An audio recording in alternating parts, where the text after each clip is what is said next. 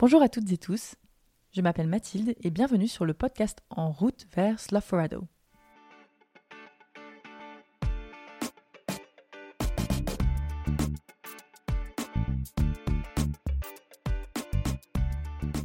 Nous sommes fin janvier 2023 et s'achève le mois du bien-être militant à Alternativa Paris. Un mois où ont été proposés toutes sortes d'ateliers, de ressources et de défis autour de la question du soin et du militantisme soutenable.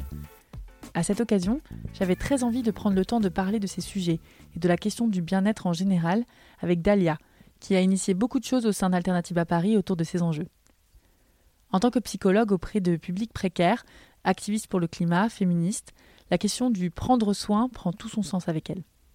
Cet épisode est l'occasion de tisser des liens entre sa pratique clinique, son expérience activiste et la manière dont on peut porter les enjeux du militantisme soutenable au sein d'un collectif.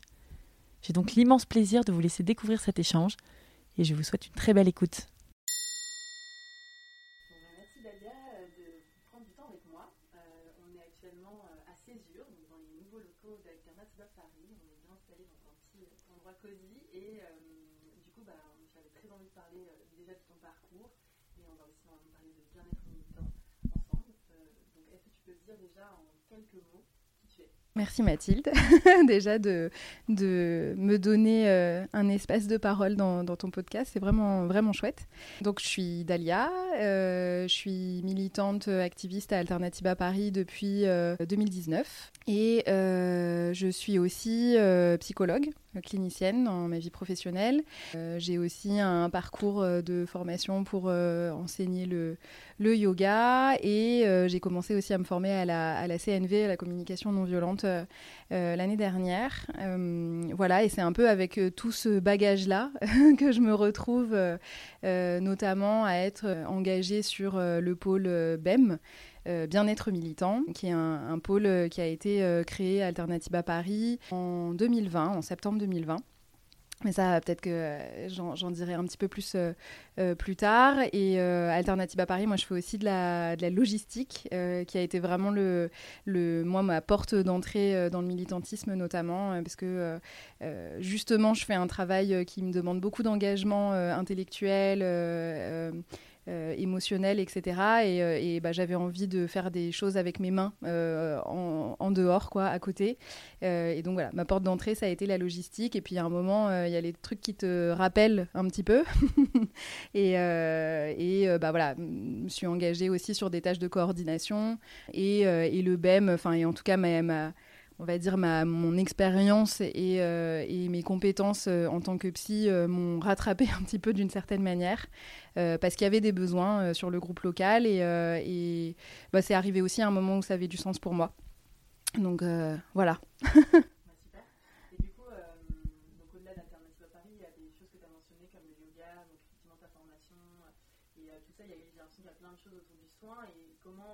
tu, tu es arrivé à vouloir mettre le soin au cœur euh, de ta vie.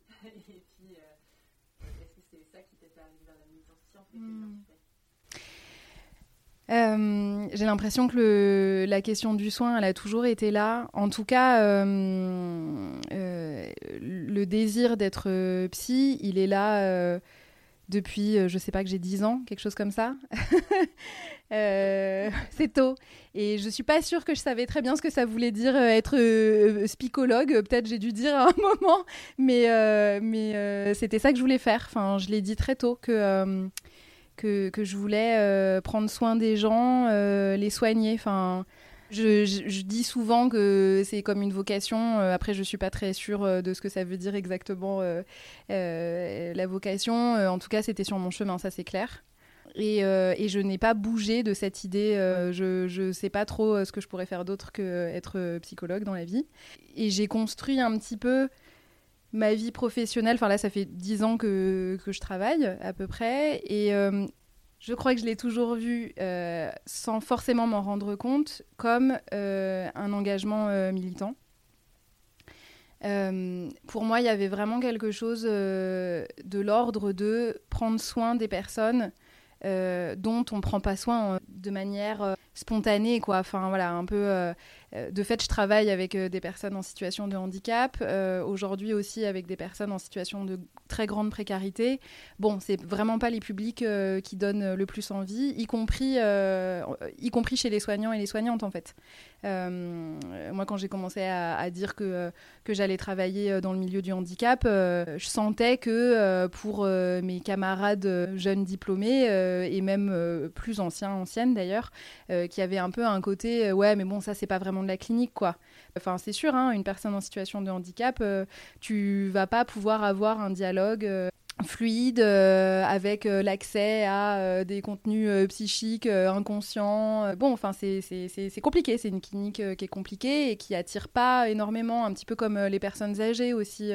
Et du coup, j'ai commencé à me dire que ma clinique, elle était engagée d'une certaine manière parce que il y avait une démarche d'aller prendre soin des gens bah, qui ont un peu moins de droits que les autres quand même. Enfin, la réalité au fond, c'est ça. Euh, pour les personnes en situation de handicap, il y a clairement toute la question de l'accessibilité, de l'inclusion dans la société, etc. Pour les personnes en situation de précarité, euh, bon, je pourrais en parler euh, des heures, quoi, sur, sur à quel point il s'agit de justice sociale que les personnes soient en situation régulière ou pas d'ailleurs du point de vue administratif, c'est délirant en fait euh, les, parcours de vie et ce à quoi euh, ils et elles sont, sont, confrontés au quotidien, euh, c'est vraiment d'une complexité.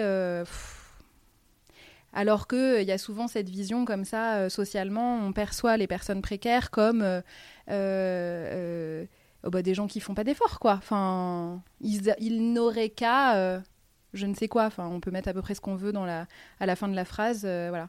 Euh, et, et, du coup, ça me tient de plus en plus à cœur de faire euh, mon taf auprès de ces personnes-là. Euh, et souvent, il y a la question de euh, quand tu es psy, on te demande est-ce que tu as ton cabinet, etc. Et c'est assez récent que euh, je dise non. Et d'ailleurs, je pense que c'est pas dans mes projets vraiment parce que je n'ai pas envie, moi. Enfin, il y en a bien assez des psys en cabinet. Et en fait, j'ai pas envie de m'installer en cabinet, de du coup appliquer des tarifs qui ne sont accessibles qu'à une certaine partie de la population. Euh, alors, euh, évidemment, euh, je suis absolument pour le fait qu'il y ait des psys en cabinet. Hein, c'est pas le, c'est pas le sujet, mais mais moi, c'est pas la clinique que j'ai envie d'avoir, quoi. Et, pour le coup, je pense qu'il y a besoin bah, qu'on s'engage, quoi, qu'on ait envie de les accompagner ces personnes-là, quoi. Je suis partie loin. Justement, pour rester un peu sur cette thématique de, cette, question du soin un peu plus, précaire, quelles étaient un peu les structures avec lesquelles tu travaillais, et puis qu'est-ce que tu pensais aussi de l'évolution euh, aujourd'hui? Est-ce que tu as, l'impression que là, tu as quelques années de pratique? Hmm. euh, Comment tu vois aussi les choses évoluer? Euh, moi, j'interviens à la fois sur un centre d'accueil de jour avec des personnes en situation de handicap adultes. je travaille avec un service de maraude aussi, donc ça c'est avec les, les, personnes en situation de grande précarité. Euh, et euh, une autre partie de mon activité que j'aime énormément, c'est ce qu'on appelle l'analyse de la pratique. Euh, et ça, c'est des séances qui sont destinées aux équipes de professionnels en institution. Euh, et qui du coup consiste à euh, donner un espace euh, d'écoute et d'expression où les professionnels peuvent parler de ce qui les préoccupe dans leur travail, un peu les, les, points de tension ou d'interrogation qu'on va avoir quand on accompagne des personnes en difficulté, quoi, quelles que soient les difficultés. Et l'objectif, c'est pas forcément de trouver des solutions euh, dans le sens de euh, euh, s'améliorer d'un point de vue un peu comptable, quoi. voilà. L'idée, c'est vraiment de prendre du recul, de déposer les choses, de formuler des hypothèses en fait sur ce qui peut se passer dans une relation d'accompagnement et qui et, qui est pas toujours facile à vivre parce que bah c'est pas si simple que ça, quoi. Voilà, donc on parle un peu de, toutes ces choses-là en, séance d'analyse de la pratique. Moi, je vois beaucoup ça comme euh, des espaces de possible ressourcement au sein des institutions. alors en général, et en tout cas moi, dans mon cadre, c'est comme ça, les cadres de l'institution ne sont pas présents dans ces séances-là euh, parce que euh, il s'agit pas, euh, bah, encore une fois, il s'agit pas de trouver des solutions ni de sortir avec des points d'action. et je trouve ça assez précieux qu'il y ait des espaces où on peut penser dans les institutions de soins et où il ne s'agit pas d'être productif euh, mais oui, vraiment, euh, la qualité d'une euh, séance d'analyse de la pratique, je vais la sentir dans est-ce que, est-ce que l'énergie, elle a bougé au cours de la séance? Est-ce que, est-ce qu'on ressort en, ayant envie de retourner au travail, quoi, un petit peu? Et est-ce qu'on ressort avec plus de questions qu'on est arrivé? Bah, Ça, pour moi, c'est plutôt bon signe, quoi. C'est de se dire, en fait, on avait l'impression que la situation, elle était bloquée, enquistée euh, et, on ressort en se disant euh, euh, ah ouais j'avais pas vu les choses comme ça et enfin moi je trouve ça assez magique pour le coup alors toutes les séances sont pas parfaites on n'arrive pas toujours à retrouver de l'énergie et à se ressourcer vraiment à chaque séance mais mais c'est assez fort parfois ce qui se passe ouais dans ces moments là et toi du coup tu animes ce genre d'espace mm.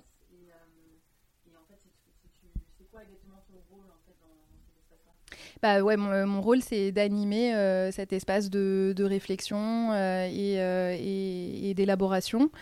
donc je suis intervenante extérieure à l'institution et donc je viens. Alors ça peut être une fois par mois ou une fois tous les deux mois en fonction des, des équipes, du budget, ce genre de choses.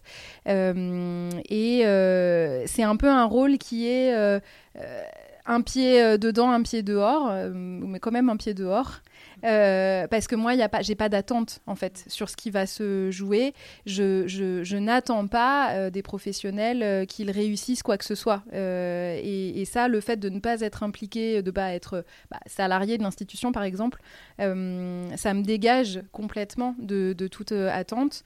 et dans le contrat, il y a vraiment quelque chose de cet ordre-là. moi, je leur dis toujours dans, dans, les débuts aux, aux, équipes, cet espace-là, il est à vous. C'est aussi vous qui allez le construire moi, je suis là pour l'animer, euh, pour faire circuler la parole euh, s'il y a besoin, euh, pour vous aider à creuser ce qui a besoin d'être creusé.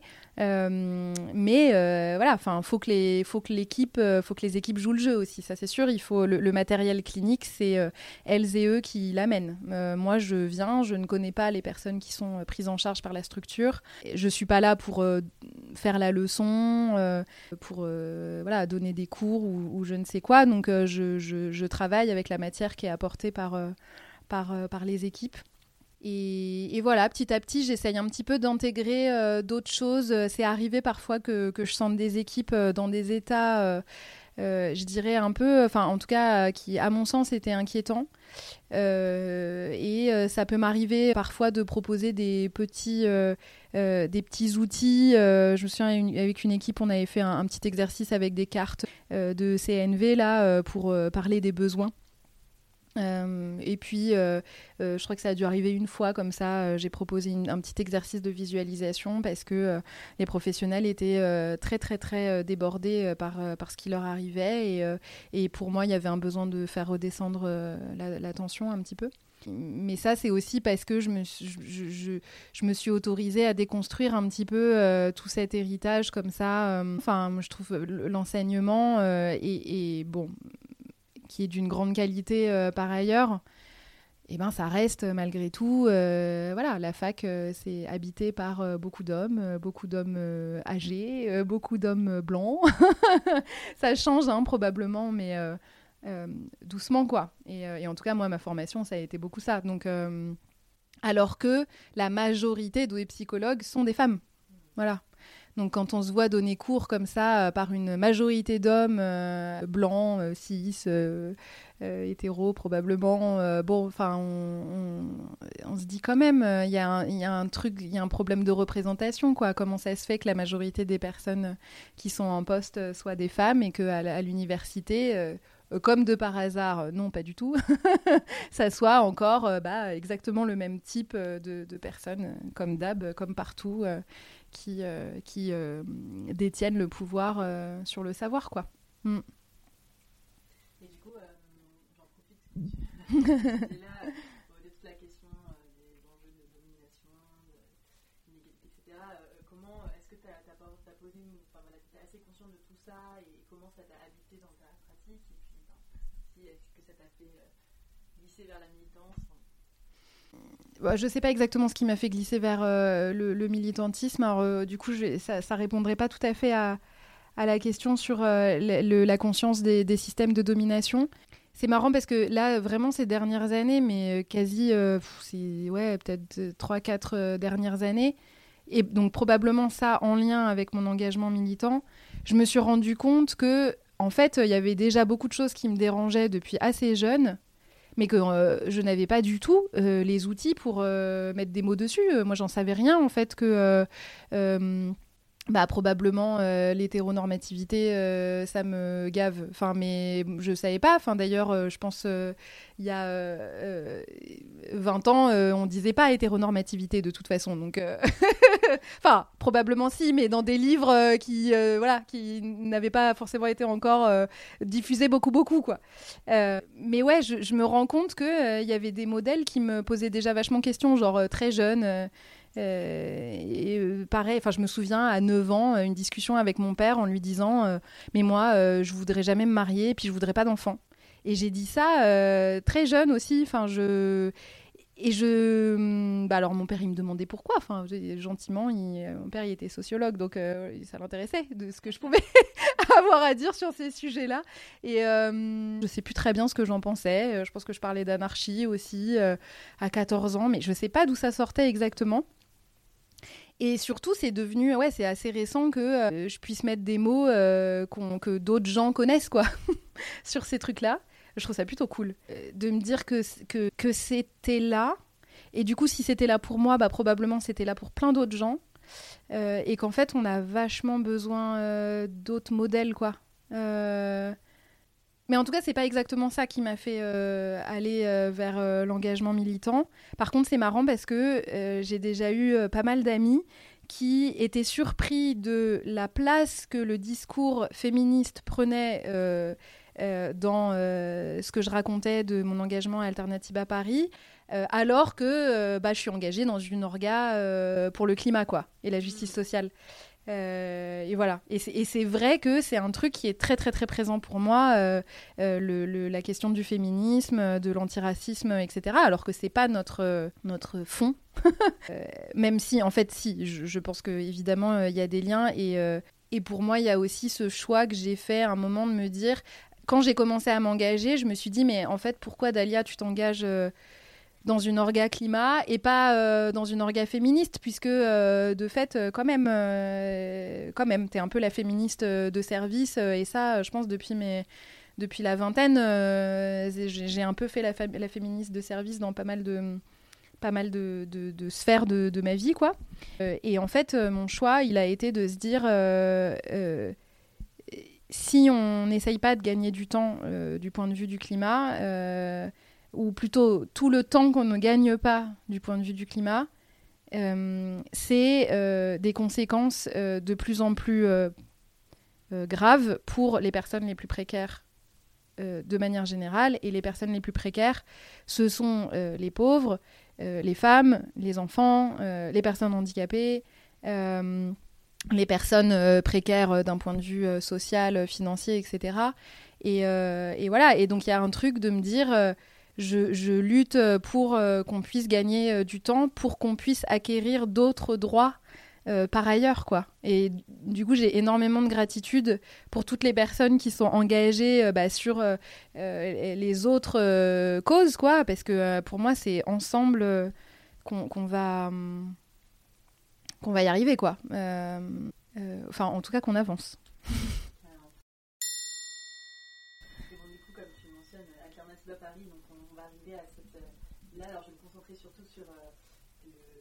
bien-être militant, enfin ton action autour de ces enjeux-là. Euh, et du coup, déjà, j'aimerais que tu me définisses, c'est quoi pour toi le bien-être militant euh, Alors, le bien-être militant Alternative à Paris, c'est un, pôle. Euh, quand on dit euh, pôle, c'est que c'est un groupe de travail qui est euh, structurant pour le groupe local. Donc les actions du pôle, elles vont avoir des effets un petit peu sur l'ensemble en fait des autres groupes de travail.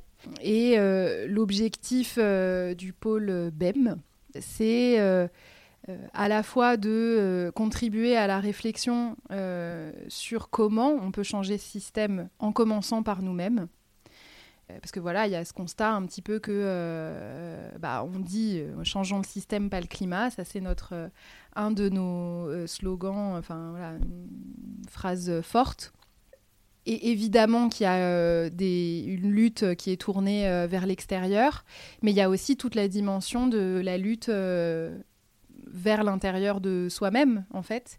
on parle beaucoup de bataille culturelle aussi, et en fait, bah, la culture dans laquelle on a grandi, c'est une culture qui consomme, quoi, qui consomme tout. les gens, la nature, tout. Enfin, voilà.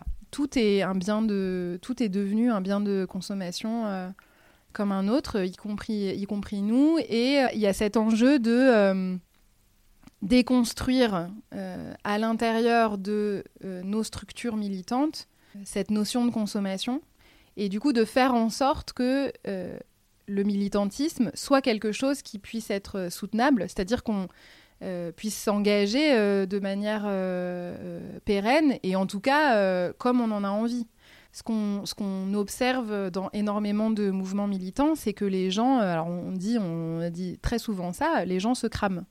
Il euh, y a euh, le sentiment d'urgence qui mène à l'engagement et, les gens y vont très souvent avec, enfin, portés par l'enthousiasme de pouvoir faire quelque chose.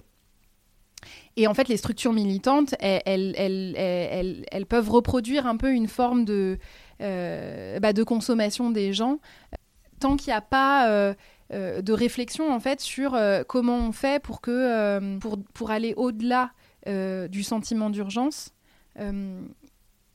et pour que ça puisse devenir, si c'est ça que les gens veulent, quelque chose qui fait partie de la vie, quoi.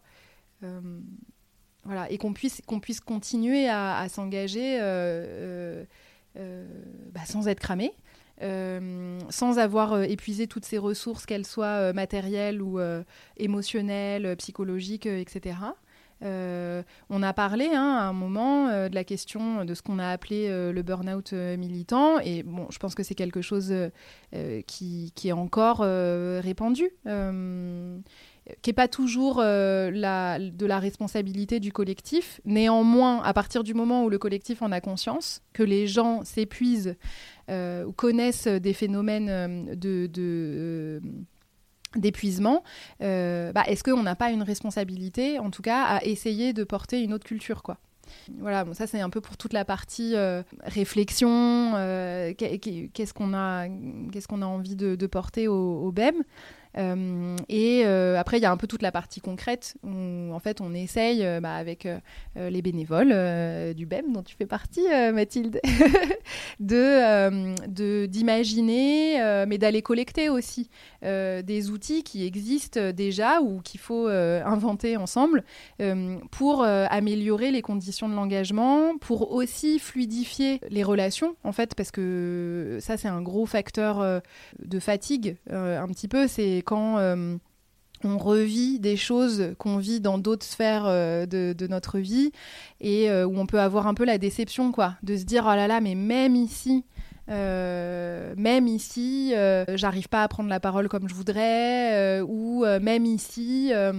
des fois, on dit qu'on fait des trucs et en fait, on les fait pas. Enfin bon, voilà, on pourrait, on pourrait citer plein de, plein de trucs, mais l'idée, c'est de proposer des outils concret euh, au groupe euh, dont les gens peuvent se saisir pour, euh, pour qu'en fait on soit efficace. Et c'est ça qui est marrant, c'est que il peut y avoir un peu une réticence comme ça à l'idée qu'on parle de culture du soin à l'intérieur d'un groupe militant qui est dans quelque chose qui est de l'ordre de la lutte, quoi. Parce qu'on a l'impression que on va, on va s'occuper des gens et, et que c'est mignon de s'occuper des gens, tu vois. Et, c'est quelque chose contre lequel on doit, enfin c'est une idée contre laquelle on doit lutter un peu tout le temps, de se dire, euh, en fait c'est politique de prendre soin des gens. Euh, c'est hautement politique d'ailleurs. Et c'est pas par euh, sacrifice ou, ou c'est pas que par bonté de cœur en tout cas quoi. bon moi évidemment j'aime beaucoup ça, prendre soin des gens. ça me ça m'apporte quelque chose dans ma vie qui est plutôt enfin voilà qui m'intéresse quoi mais mais au-delà de ça il y a un vrai choix politique. Et, de se dire on va essayer de mettre au cœur de notre structuration la notion de soutenabilité alors qu'on lutte contre un système qui, justement, n'en a rien à foutre de euh, est-ce que euh, les prochaines générations auront accès euh, à suffisamment de ressources pour survivre, ben ouais, en fait, c'est hyper politique. Alors, nous, on ne parle pas de ressources tellement matérielles, en fait. On parle pas d'accès à l'eau, à la nourriture, etc. Quand on, quand on développe le BEM à Alternative à Paris. Mais on, parle de ressources euh, bah, plus euh, humaines, quoi, d'une certaine manière, même si c'est pas, ça fait, c'est des mots qui ont été un peu, euh, qui évoquent des trucs qui font pas trop rêver, alors qu'en en fait, oui, enfin, nous sommes des ressources pour nos, pour nos collectifs. Mais à un moment, bah, un peu comme quand on dit que on, devrait rendre à la nature plus que ce qu'on lui prend, mais en fait, les gens qui militent devraient ressortir plus euh, enrichi que euh, en arrivant quoi. Et, c'est le cas, je pense, pour euh, certaines personnes. maintenant, on a une responsabilité collective à essayer de faire en sorte que ça soit le cas pour la majorité des gens. Super intéressant, c'est que souvent quand on dit bien-être, on pense directement au bien-être physique, bien-être mental, mais et on se dit on va jouer sur des choses autour de voilà, d'inviter les personnes à se recentrer, à respirer, à prendre du temps pour elles, mais je mets aussi dans le BEM des notions de coopération, d'espace sans domination, enfin, d'efficacité. Et, mm. et, je trouve que c'est des paramètres auxquels on ne pense pas, et quand je parle de culture aussi collective, auxquels on ne pense pas forcément. Et je trouve ça aussi hyper intéressant de mettre ça en parallèle. En fait. le, soin, ça passe aussi par, mm. par bah, le respect, la non-domination, et aussi bah, essayer de trouver une efficacité collective mm. pour pas se cramer. Quoi. Je sais pas si tu as envie de rebondir sur ça, mais je voulais juste le ouais. ça m'a. En fait, ouais, là j'ai envie de, de euh, rendre, euh, enfin de d'exprimer de la gratitude pour euh, pour Amélie, c'est une personne qui est dans un autre groupe local et elle nous a formé, enfin elle a contribué à, à, former notre groupe, notamment à la question de la régulation des conflits. et donc la régulation des conflits fait partie du pôle bien-être militant. Euh, et elle disait, euh, elle, nous, racontait, je sais pas si ça vient d'elle, je, je pense pas, mais en tout cas c'est elle qui nous l'a transmis, et, c'était vraiment chouette. Elle, nous, expliquait comme ça qu'il y a euh, souvent dans un groupe les gens qui sont partisans, partisanes de l'efficacité, et eux qui sont partisans, partisanes de, du lien. Et, et, les gens vont un peu se ranger comme ça selon ces deux pôles. bon, évidemment c'est très schématique et souvent, euh, ce qu'on va, euh, on va considérer que les personnes qui veulent s'occuper du bien-être euh, du groupe et des personnes dans le groupe, que il et elles ne veulent que prendre soin des liens et que du coup, ça sera au, au détriment de l'efficacité, quoi.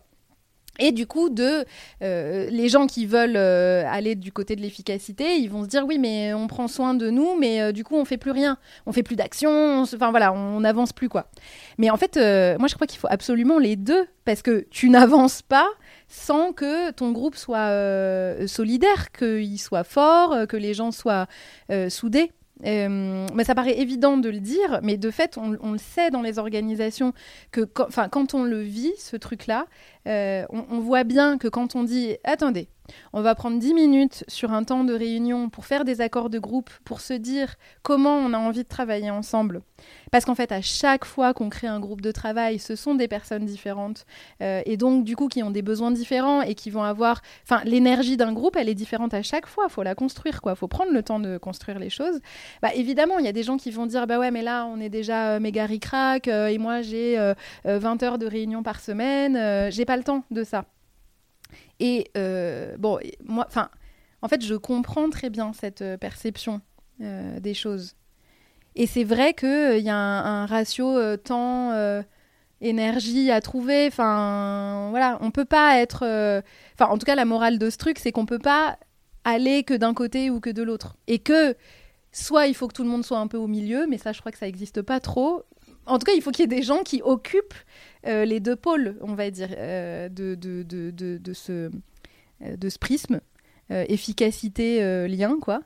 Et, voilà, et moi j'avais trouvé ça très cool quand, elle nous avait expliqué ça, parce que je m'étais dit, ouais, bah en fait pour moi c'est ok d'être du côté du lien, parce qu'en fait j'ai la conscience que c'est au service de l'efficacité et du collectif. Et ça m'a vachement rassurée sur le fait que j'avais pas à me sentir coupable, et ça c'est peut-être moi avec moi-même, hein, j'avais pas à me sentir coupable de vouloir faire autre chose que des actions dans le groupe. Et en même temps, je compte très fort sur les camarades qui portent l'énergie pour qu'on aille faire des actions, parce que on a absolument besoin de ça aussi, ça c'est sûr. Mm. comment on apporte le bien-être militant dans un groupe aussi tentaculaire, euh, à Paris, avec euh, tous les groupes, effectivement, des personnes qui sont investies à plein de niveaux, mm. le côté aussi action et lutte qui est très intense, et puis ce qui se réfléchit aussi à, bah, sur d'autres pôles. Donc, euh, je ne sais pas si c'est la recette, mais en tout cas, si tu as des pistes de réflexion, c'est super chouette. Bon, le premier ingrédient de la recette, c'est d'être plusieurs gens.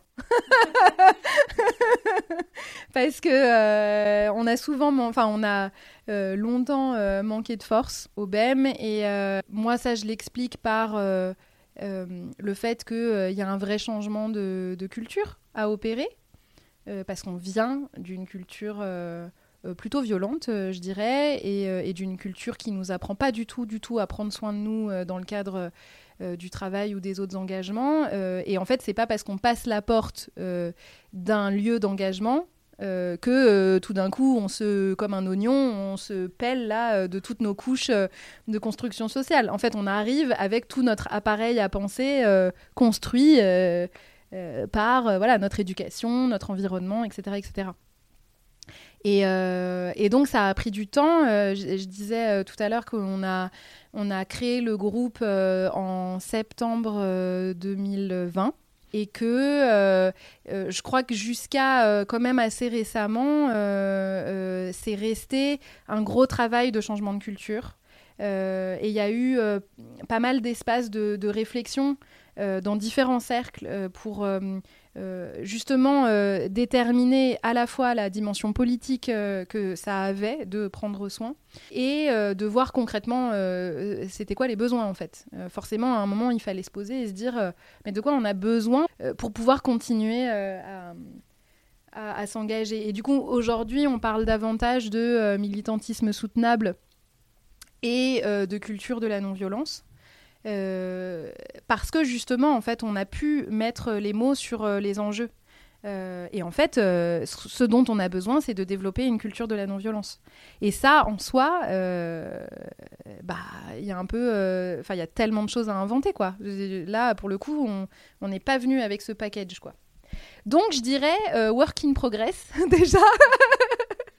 voilà, ça, ça, ça prend du temps. Euh, peut-être aussi qu'il y a un truc de, de, culture euh, au-delà de notre groupe local en particulier. Euh, on parle beaucoup plus de la question de la santé mentale, que ça soit sur les réseaux sociaux, dans les médias.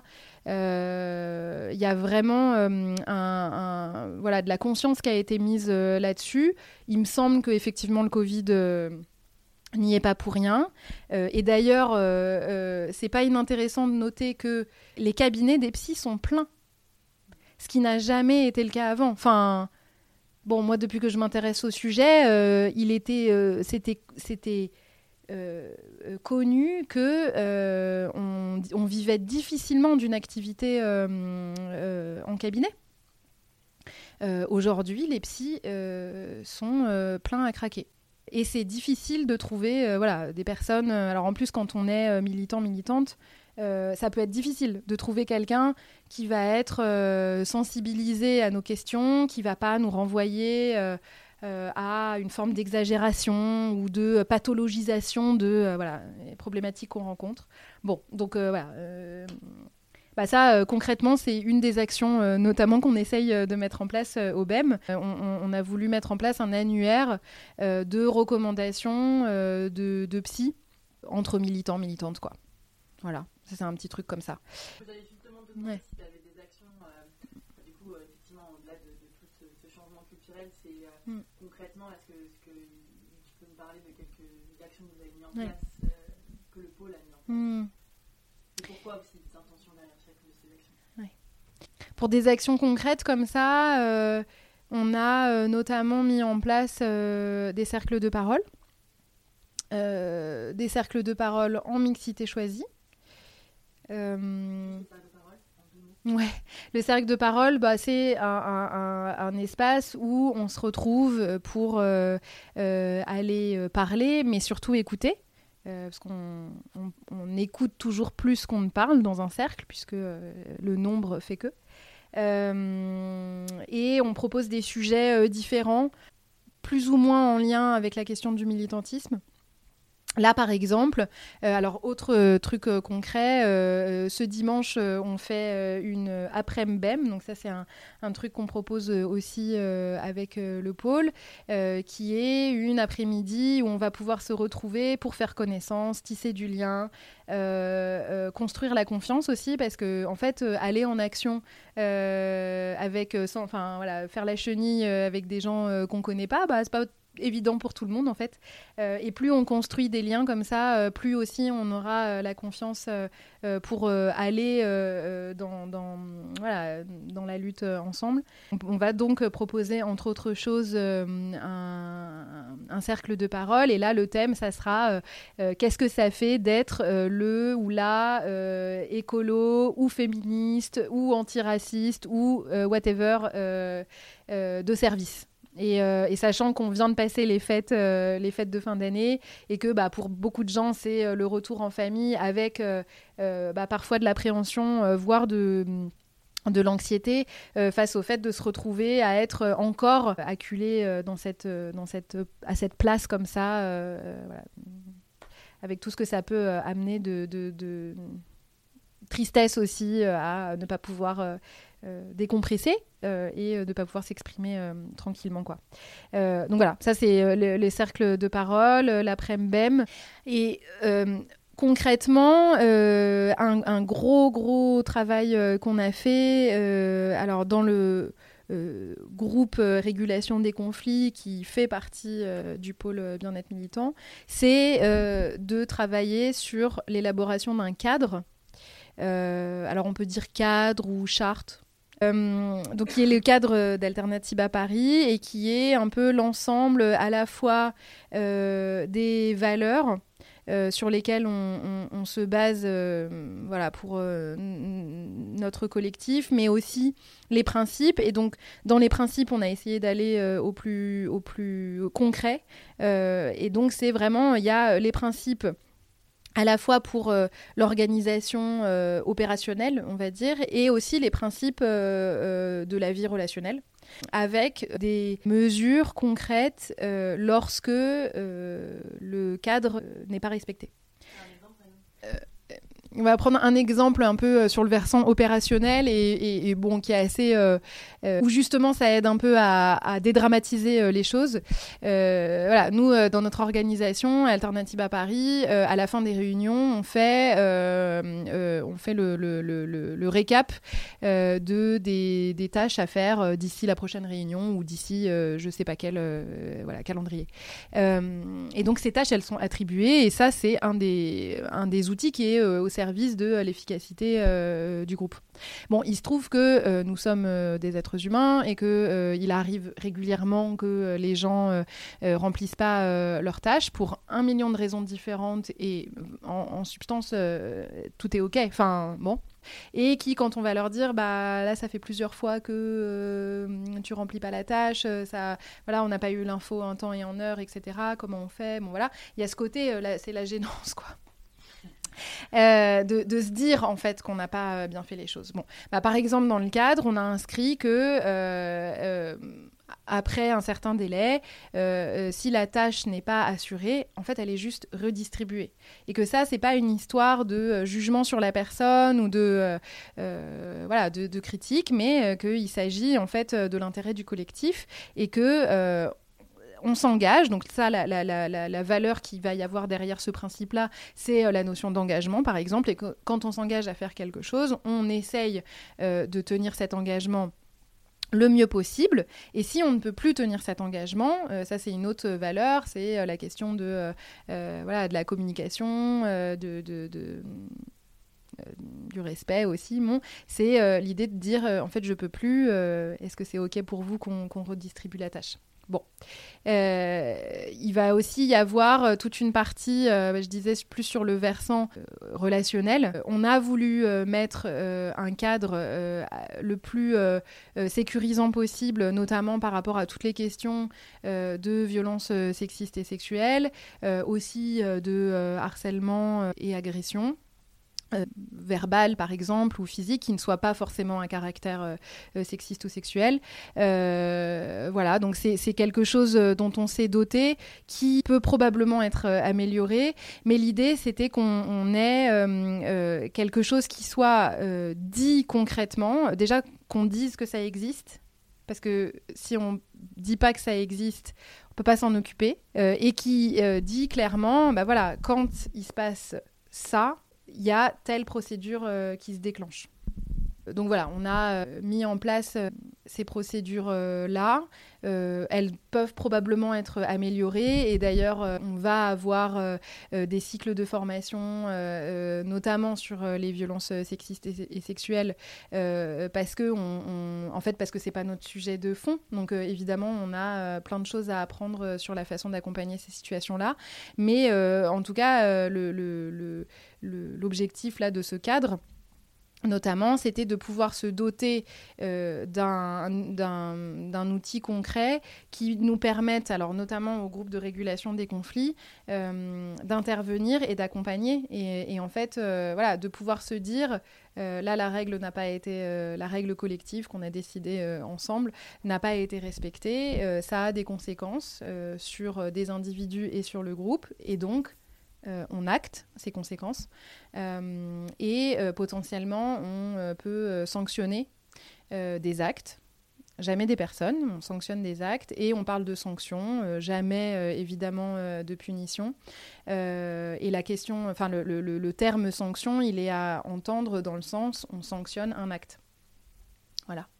Donc ça, ouais, ça c'est pour, euh, pour le cadre. Alors on a un objectif, euh, euh, le diffuser un peu plus largement, le cadre. Et donc pour ça, on, a un travail un petit peu de, d'amélioration à faire pour qu'on puisse en faire une sorte de version un peu light, qui soit accessible et qui soit aussi accessible à des personnes qui font pas forcément encore partie du, du, du groupe mais aussi dans un, que ça puisse d'une certaine manière que ça montre un petit peu ce à quoi on s'engage collectivement euh, quand on vient militer euh, Alternative à Paris, par exemple. Bah,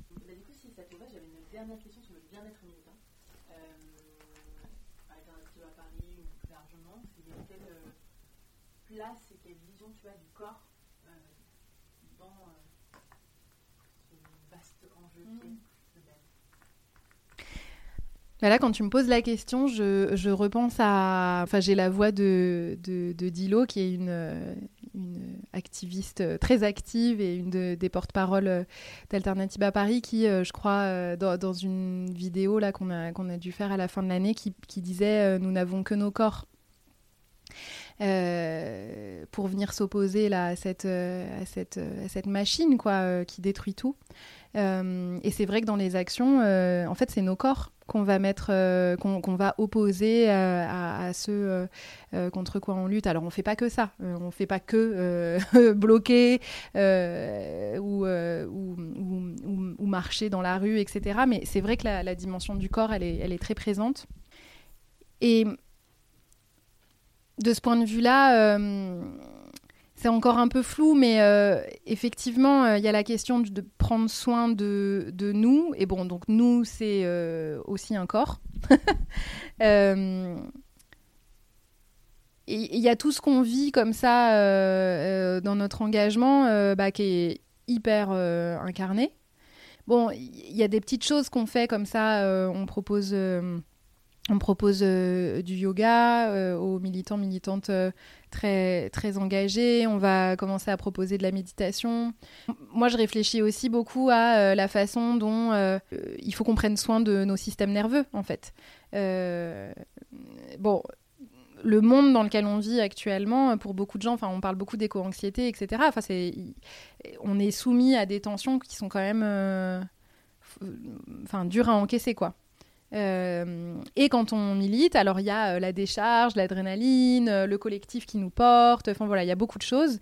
Néanmoins, il y a aussi de la fatigue, bah, parfois, disons-le clairement, la question des violences policières qui font que des gens reviennent blessés. Euh, euh, de certaines actions. Et c'est vrai que euh, c'est peut-être pas encore quelque chose sur lequel on travaille très concrètement. On, a des espaces de prendre soin qui touchent à la question du corps, mais on n'est pas encore dans une prise en charge du corps. Et d'ailleurs, je ne sais pas si c'est vers ça qu'il faut aller. Mais euh, euh, en tout cas, il est présent, quoi. Et on a, je pense qu'on a besoin aussi de vivre euh, de l'apaisement, je crois, à ce niveau-là. Donc, ouais, peut-être des trucs à penser pour la suite. C'est ça. Oula. ouais. oh my god.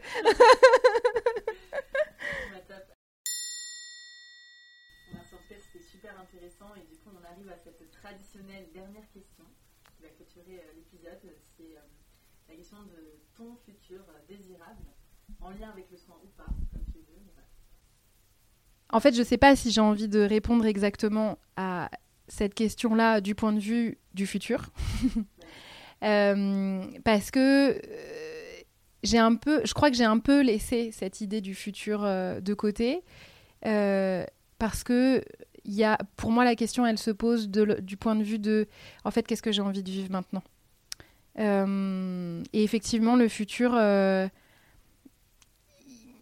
pour moi, il est devenu un peu euh, flou, pas forcément de manière négative, mais je sais pas à quoi ça va ressembler et c'est peut-être devenu plus compliqué d'imaginer. Euh, en tout cas, euh, j'ai des inquiétudes euh, par rapport à, comment je pourrais exercer mon travail ou pas. Est-ce que, est que j'irai jusqu'à la retraite? Est-ce que j'aurai une retraite? Des trucs comme ça.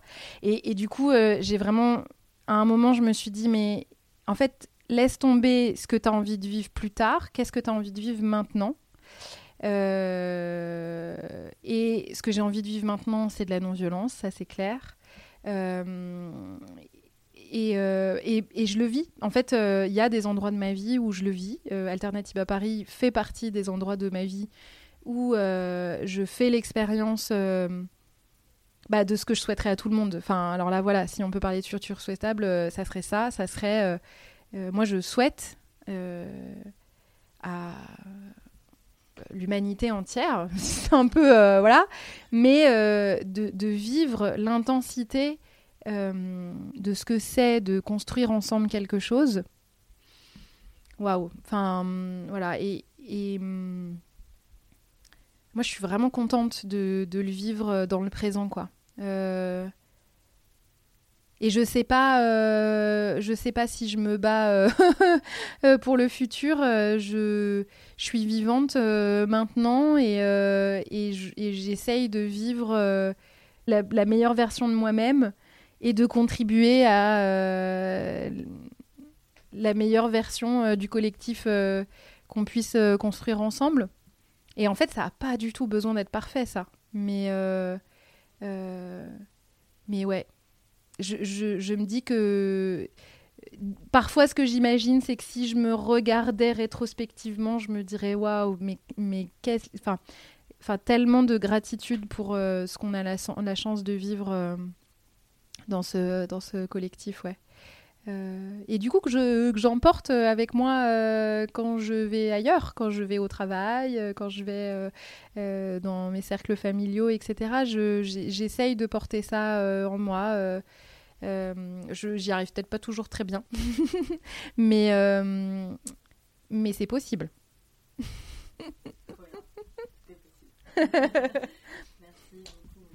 Merci à toi, Mathilde. L'épisode est maintenant terminé. J'espère qu'il vous a plu et vous a donné envie d'en découvrir plus sur le militantisme soutenable et les enjeux autour du bien-être militant. Je vous donne rendez-vous pour le prochain épisode qui parlera d'artivisme et n'hésitez pas à me contacter par mail à slothforado.gmail.com ou me rejoindre sur la page Instagram. Prenez bien soin de vous.